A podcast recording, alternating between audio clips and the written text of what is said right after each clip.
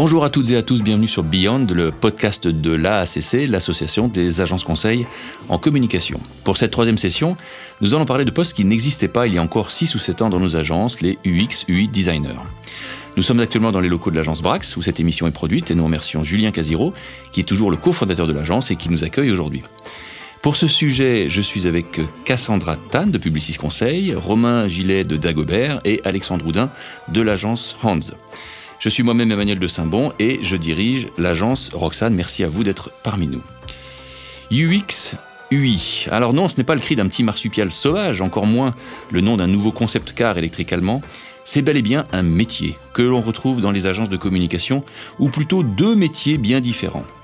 Derrière cette dénomination, aussi sexy qu'une équation différentielle, l'UX designer et l'UI designer sont un peu les Tintin et Milou des agences, les Starsky et Hutch, les Walter White et Jesse Pinkman. Bref, un duo inséparable, mais surtout diablement complémentaire.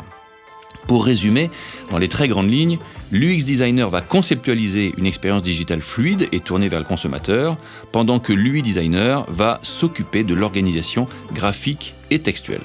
Entre analyse, stratégie et design, ce sont notamment eux qui font en sorte que nos pages web ne ressemblent plus à des pages du Minitel. Je grossis le trait volontairement, mais je me tourne vers vous, mes amis. Est-ce que cette façon de simplifier le métier, comme je l'ai dit, vous semble juste? Et surtout, pour aborder le sujet, comment vous compléteriez cette définition très simple que j'ai donnée? Euh, moi, je trouve que c'est une très bonne définition. Justement, un, des, un des gros problèmes, je trouve, euh, dans, dans nos métiers, enfin, en tout cas pour moi, c'est de réussir à définir exactement ce qu'on fait. Ah. Et, et, principalement en société, d'ailleurs, c'est très étrange parce que entre nous, euh, entre personnes d'agence qui connaissons les métiers et, et, qui sont, on va dire, rodées au digital, euh, tout de suite, ça parle beaucoup plus. Mais, euh, mais euh, ma grand-mère, par exemple, elle aurait beaucoup de mal à savoir exactement qu'est-ce que je fais. Alors justement, ta grand-mère, quand on va prendre ta grand-mère comme l'exemple d'une béotienne, et je suis sûr que dans les dîners en ville, ça vous arrive de dire, tu fais quoi toi? En, quelques phrases, et pour rester accessible au commun des mortels, vous dites quoi? Bah, c'est c'est toujours la grande question. en gros, moi je dis principalement que je m'occupe du design global de tout ce qui est euh, interface digitale, mhm. parce que finalement, euh, maintenant, il n'y a plus forcément euh, que du, site internet, donc en fait, ça, ça, englobe plus de choses. Et concrètement, généralement, je le résume en disant c'est le graphisme de ce que tu vas voir quand tu vas sur une page web ou un site, etc. D'accord, mais ça, c'est très en surface, j'imagine. Je sais pas si. Cassandra, qu'est-ce que tu dirais? Euh, donc, je rejoins Romain sur ce qu'il peut dire. Euh, en fait, c'est ce que je peux dire à, ma grand-mère, c'est que je fais euh, généralement, voilà, une, un design sur sur le net qui est fait pour l'humain et qui reprend des usages qu'on peut avoir dans, dans, le quotidien, des choses, voilà, qui sont assez holistiques et euh, généralement, euh, bon, euh, je suis pas sûre qu'elles comprennent à 100%, mais elles voient un petit peu près ce que je fais. C'est compliqué pour eux de schématiser tout ça. Mais bon, il n'y a rien justement, mieux que... Alors, donc, vous, vous, évoquez très spontanément le terme de design, et je pense que le commun immortel s'y retrouve là-dedans. On va essayer de rentrer un peu plus dans le détail. On sait qu'un site internet, c'est une succession d'étapes par lesquelles il faut passer pour concevoir un bon site internet, créer une expérience fluide, une expérience performante. Comment, et, comment on distinguerait justement l'UX, l'UI, l'UX ou l'UI comme on dit, designer Est-ce qu'ils sont complémentaires l'un de l'autre? Est-ce que l'un bosse avant l'autre? Comment est-ce que vous définiriez les choses un peu plus précisément? Eh ben, euh, en fait, déjà, pour moi, c'est euh, forcément un métier euh, qui est assez récent puisque moi, quand j'ai commencé, il y avait déjà pas encore ce terme du UX et on avait tendance à faire un peu tout, le design, la conception. On pensait dans sa globalité un site internet lorsqu'on devait le sortir. Et, et en fait, avec l'arrivée du e-commerce, avec le besoin de performance, le besoin de vraiment avoir un site fonctionnel où les gens vont rester, vont acheter, etc. En fait, ce métier du UX a vraiment pris de l'importance et maintenant on a tendance à vraiment différencier un peu les deux, où on va vraiment avoir toute une euh, toute l'imagination du parcours, vraiment euh, identifier clairement le profil qui va venir sur le site internet et savoir exactement comment euh, l'orienter dans le site et potentiellement lui donner l'information dont il désire. Et du coup, lui vient en parallèle de l'UX pour apporter toute cette couche graphique qui fait que toute son expérience va être plaisante et que euh, dans l'ensemble, euh, il ne soit pas perdu, il ait les bons messages au bon moment. Alors en fait, ça me fait réagir. En fait, ce que tu es en train de dire, je vais essayer de reformuler, c'est que d'une certaine manière, lui crée une expérience qui soit plaisante, qui soit esthétiquement réussie, quand l'UX va être davantage centré sur l'expérience, comme le nom l'indique, l'expérience d'utilisateur, et donc quelque part l'efficacité du site qu'on construit pour la marque, qu'il s'agisse d'un site de e-commerce ou qu'il s'agisse d'un site média ou encore d'un site autre chose. Il y a un tandem entre esthétique et performance. On peut résumer les choses comme ça oui, euh, oui, on peut résumer les choses comme ça. Je pense que en fait, les, deux sont extrêmement liés parce que, euh, euh, en fait, dû à l'évolution du web, on avait tendance à faire un peu que des sites jolis, mais où finalement, on, on, on on donnait pas vraiment d'importance à l'impact que ça allait avoir euh, euh, sur le consommateur. On se disait bon bah de toute façon il va vivre une jolie expérience et puis c'est bien. Mais euh, mais maintenant on a vraiment des objectifs derrière. On se rend vraiment compte que pour certaines entreprises, par exemple la vente en ligne va représenter 70% de leur chiffre d'affaires. Donc c'est c'est important pour eux que la personne s'y sente bien comme une expérience en magasin. Et c'est pour ça que maintenant il y a des binômes qui se créent parce que tout ça on peut plus le réfléchir d'un point de vue uniquement euh, graphique. Il faut, il faut vraiment voir tout l'écosystème euh, qui va autour. On, voit très bien à travers ton exemple que, euh, notamment pour les sites de e-commerce, il ne s'agit pas juste de design, de direction de création, d'esthétisme, il s'agit bien de performance, et je dis bien de performance commerciale. En particulier, quand on considère la diversité d'un public qui peut venir sur un site donné, avec des différents profils ou des différents personas. Je discutais avec l'un d'entre vous pour préparer l'émission. Il me disait même que dans la démarche de UX UI, UX en français, on doit même rattacher les choses à la plateforme de marque, on doit même rattacher les choses à la proposition de valeur de la marque pour que l'expérience soit cohérente avec ce que raconte la marque. Donc c'est assez poussé euh, dans le dans la démarche, si j'ose dire. Alors, euh, on, garde en tête qu'on s'interroge sur, euh, à l'attention des, jeunes gens, ceux qui s'intéressent au monde de l'agence. Un mot très rapide sur vos, parcours et vos formations. Je m'intéresse au fait de savoir comment on devient UX, UI designer. Cassandra euh, alors moi très simple, hein, j'ai été dans une école euh, de multimédia qui s'appelle euh, l'IM, donc l'Institut de l'Internet et du multimédia. Et quand j'étais dans cette école, on parlait, on commençait à parler de l'UX. Donc moi c'est vraiment en cinquième année où j'ai commencé à avoir des ateliers là-dessus, ce qui m'a vraiment plu.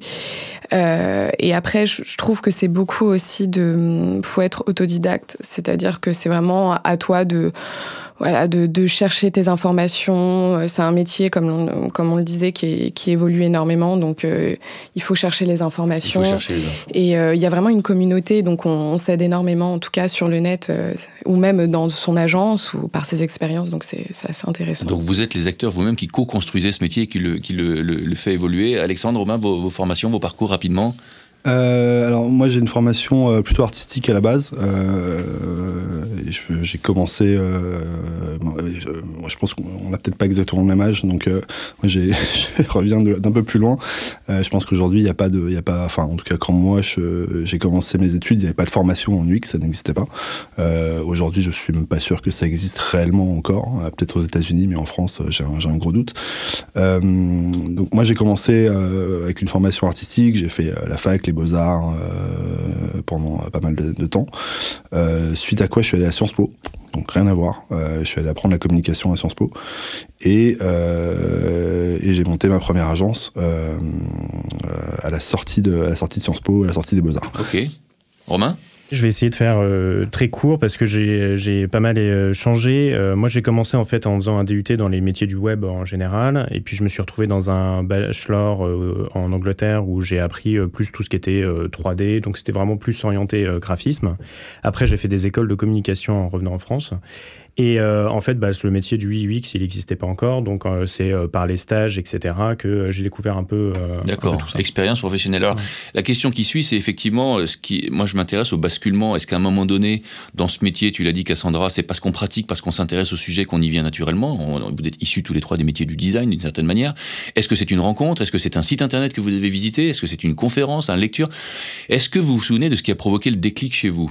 Si tant est que vous ayez ce souvenir. Parce que ça peut être la suite d'une longue progression Moi, je pense que c'est surtout, c'est une suite de. Pour moi, c'est une suite d'échecs. Suite d'échecs, intéressant. Vous savez ce que disent les Américains Le, succès, c'est d'aller d'échec en échec en gardant la foi. C'est un peu ce que tu euh, dis. Pour moi, c'est une suite de, c'est une suite de projets qui, euh, à mon sens, auraient pu être mieux menés. Euh, parce que toute cette brique UX et de, de, design et de réflexion autour de la conception de, des sites euh, n'avait pas été menée comme il fallait. Et du il y a une part de frustration dans ton expérience. Pas forcément, c'est pas forcément de la frustration, mais oui, enfin si oui, il y a une, il y a une part de frustration. Je suis d'accord. Euh, je suis d'accord. Je, je, voulais pas utiliser un mot négatif, mais oui, d'une certaine manière, c'est ça. Et, et c'est justement ces échecs-là qui m'ont fait prendre conscience de la nécessité de cette étape de réflexion en amont de la création graphique d'une interface. D'accord, d'accord. Si, si, vous vouliez donner un conseil à ceux qui s'intéressent ou qui, ceux qui s'interrogent sur ce métier-là, qu'est-ce que vous auriez envie de leur dire euh, aux plus jeunes qui, qui nous suivent? Quel conseil vous leur donneriez?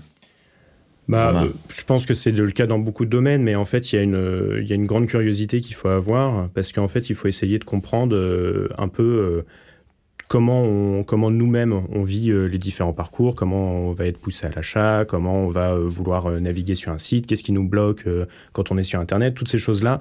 Et en fait, ça vient assez naturellement si c'est des choses pour lesquelles on est curieux de ce, et qu'on aime le design et tout ça. Évidemment, on est amené à, réfléchir, à toujours essayer de pousser ces, ces designs pour être le plus efficient possible. Mm-hmm. Et puis en fait, en travaillant tout ça, on se rend compte que bah, il y a des mécaniques, il y a des choses à apprendre, puis ça évolue tout le temps.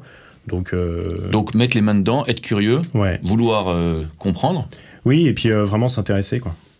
Alexandre, Cassandra? Oui, ouais, je, je, rejoins ce point également. Et sachant que on pourra remarquer, si on s'intéresse à l'UX, ça s'applique également au quotidien, un peu dans la vie de, nos, de tous les jours. On peut parler également de design de service, qui, qui sert en fait à à analyser un peu les, les, usages euh, des personnes dans la vie au quotidien ou des utilisateurs pour euh, promouvoir une technologie. Ça peut être un site, une application euh, qui est cohérente avec ce qu'on veut. Donc c'est. Ce que tu es en train de dire, c'est que les travaux que vous faites peuvent dépasser très largement le cas d'un site internet, peuvent être celui d'une application, d'une interface grand public, d'une surface.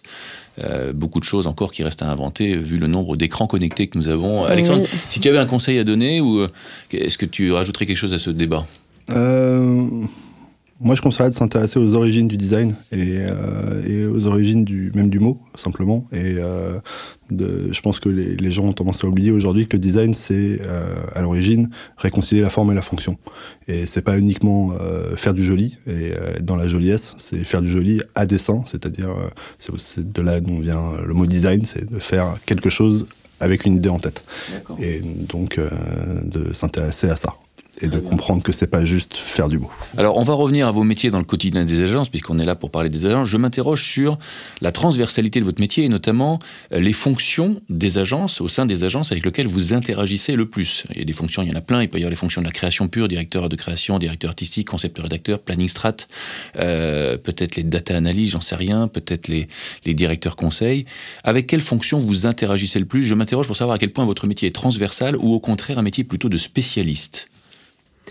Alors moi c'est un peu particulier puisque euh, à l'agence actuellement je suis euh, directeur artistique. Donc j'ai plus maintenant une fonction euh, sur d'autres sujets que centré UX mais dans tous les cas je enfin, pour moi en tout cas, euh, c'est travailler avec énormément de, personnes dans l'agence, puisqu'il y a toute la démarche euh, stratégique qui va venir en amont. Il faut quand même savoir, euh, faut connaître sa cible et savoir ce qu'on veut, ce qu'on veut en faire.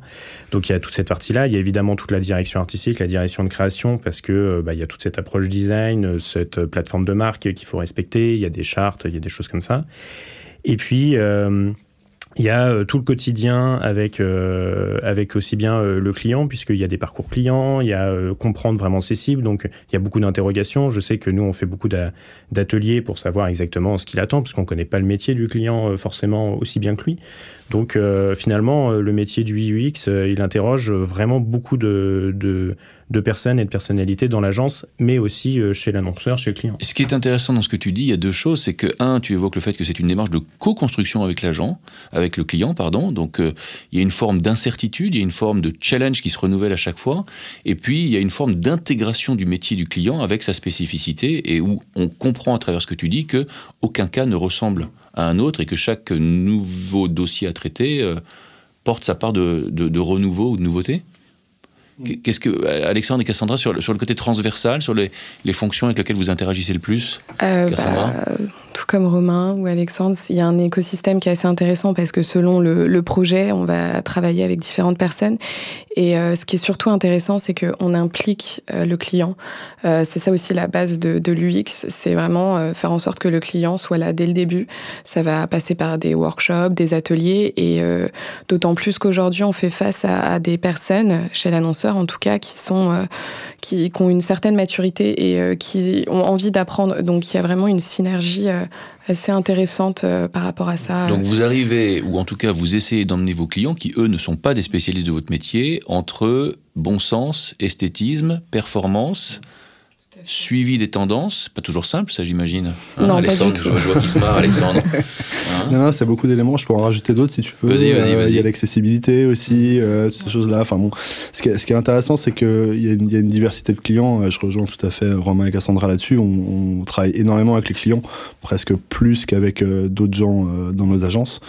Euh, mais ce qui est intéressant, c'est que ces expertises commencent à apparaître chez les clients dans, enfin, dans certaines typologies de clients. Euh, il peut y avoir euh, un petit client qui internalise aucune fonction chez lui, et puis en face, on va avoir un gros groupe qui, lui, a ces fonctions-là déjà internalisées et qui challenge en fait euh, chaque euh, chaque proposition qu'on va faire. Et du coup, ça devient euh, ça devient beaucoup plus intéressant. Mm. Enfin, c'est intéressant d'une manière un peu différente, mais vous trouvez à qui parler entre voilà, guillemets. Exactement. Alors c'est intéressant. Tu viens de prononcer un mot qu'on a évoqué sur le dernier podcast, le fameux mot d'internalisation. Et je découvre en t'écoutant que l'internalisation touche aussi vos métiers, c'est-à-dire que vous avez des annonceurs aujourd'hui qui ont des designers, qui ont des UX, UI designers et avec qui vous discutez c'est encore la minorité, j'imagine, non? Bah, ça, dépend, c'est-à-dire que euh, sur, sur, le métier de design, il y a beaucoup de, y a beaucoup de clients qui internalisent, euh, qui ont un studio euh, qui chapeaute la création, euh, avec lequel on va être en, on va être obligé de, discuter et d'échanger. Euh, sur l'UX, c'est vrai que c'est plus rare, euh, mais je l'ai vu récemment chez quelques-uns de nos clients.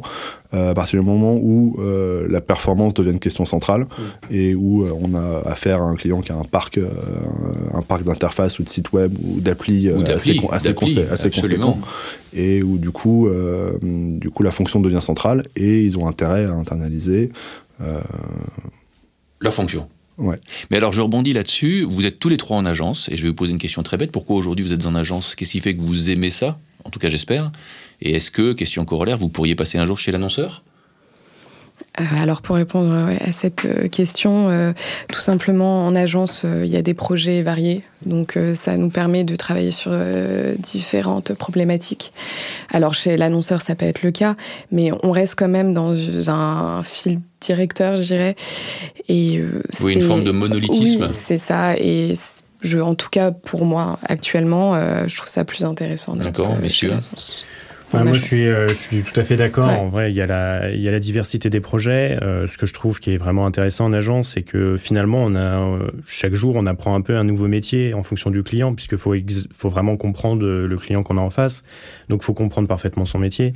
Euh, je rejoins euh, Alexandre juste avant qui disait, bah, en fait, on a, il y a différents secteurs aussi. Par exemple, dans le bancaire, j'ai eu l'occasion de croiser beaucoup d'UX designers qui sont embauchés chez l'annonceur, la, vraiment parce que il y a des besoins de performance qui sont très importants. Et inversement, par exemple, plus dans le luxe, on va avoir plus des, euh, métiers design euh, et moins du X parce que bah, c'est des métiers qu'ils connaissent déjà un petit peu, parce que c'est dans l'univers euh, dans lequel ils travaillent. Et, ça m'embêterait, moi, pour le moment, en tout cas, de me cantonner à une spécificité de mon métier, alors que là, j'ai l'occasion de, voir vraiment tous les univers confondus et de pouvoir apprendre à chaque fois. Très bien. Alors évidemment, il faut s'interroger parce que euh, vous le disiez en entrée d'émission, le, métier que vous exercez n'existait pas il y a quelques années. Moi, je vous pose une question très simple. Est-ce que vous savez peu ou prou, je vois Romain qui se marre, il devine ma question, est-ce que vous savez peu ou prou ce que vous pourriez être dans 5 ans, ce que vous pourriez faire dans 5 ans, en tout cas à quel type de métier ça peut conduire? Comment on en sort, si j'ose dire? Ah, c'est une, une, bonne question. je pense qu'on rigole tous les deux.